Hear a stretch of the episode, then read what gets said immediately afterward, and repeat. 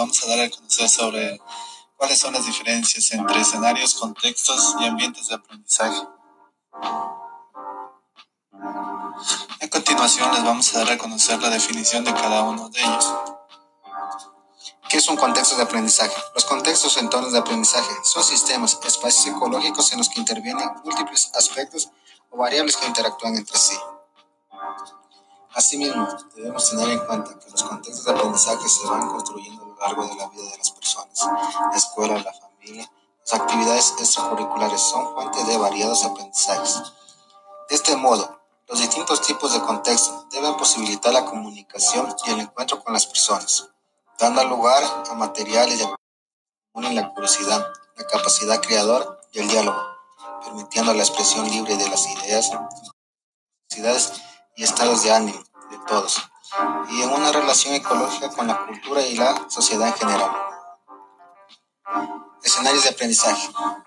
Un escenario de aprendizaje es un espacio donde participan diferentes actores con el objetivo de aprender.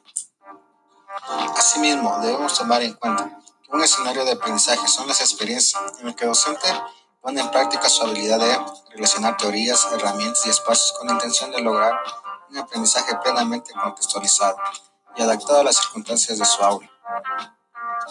De tal forma, la escuela debe convertirse más allá de un espacio delimitado y con un horario concreto en escenarios de aprendizaje sin barreras y con los recursos culturales mediante la utilización ágil y selectiva de los poderosos medios. Ambiente de aprendizaje.